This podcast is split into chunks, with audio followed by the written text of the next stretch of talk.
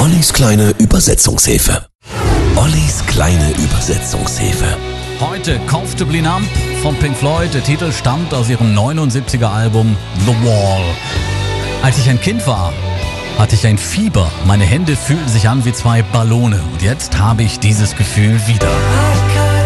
Ich kann es nicht erklären. Du würdest es nicht verstehen. Das bin ich ich. Ich bin so angenehm gefühllos geworden. Comfortably numb.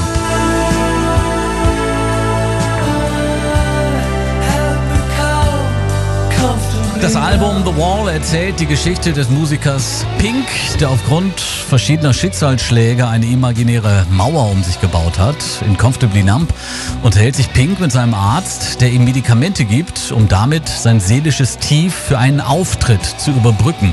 Okay, nur ein kleiner Nadelstich. Danach wird kein Schmerz mehr sein. Du könntest dich vielleicht ein wenig krank fühlen. Kannst du aufstehen? Ich glaube, dass es gut funktioniert. Das wird dir durch die Show helfen. Komm schon, es ist Zeit zu gehen.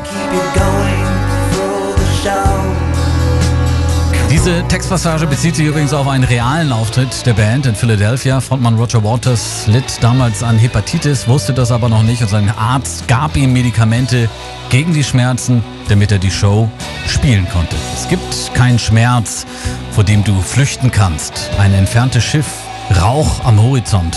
Du kommst nur wellenförmig hervor, deine Lippen bewegen sich, aber ich kann nicht hören, was du sagst. 1989 wurde das Stück in einer Fanumfrage zum besten Song der Band gewählt. Hier sind Pink Floyd, Comfortably Numb.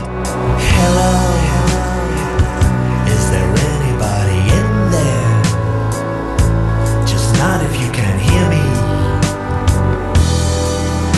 Is there anyone home?